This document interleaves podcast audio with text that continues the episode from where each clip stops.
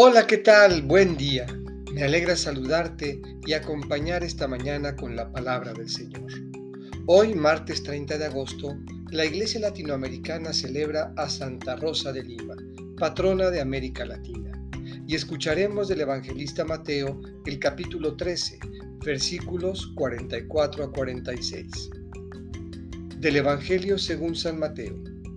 En aquel tiempo, Jesús dijo a la multitud, el reino de los cielos se parece a un tesoro escondido en un campo. El que lo encuentra lo vuelve a esconder y lleno de alegría va y vende cuanto tiene y compra aquel campo.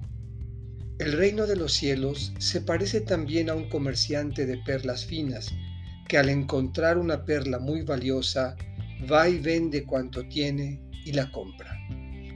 Esta es palabra del Señor.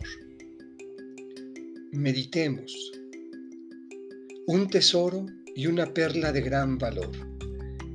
En todo lo que encuentras a tu paso por la vida se esconde el reino de Dios, en el sufrimiento y la alegría de los hombres, en los acontecimientos que nos interpelan o en el silencio profundo que no parece decir nada, en el servicio, en la posibilidad de perdonar, en el abrazo que acoge y en la palabra que dignifica. Allí está, abundante como un tesoro y seductor como una perla valiosa.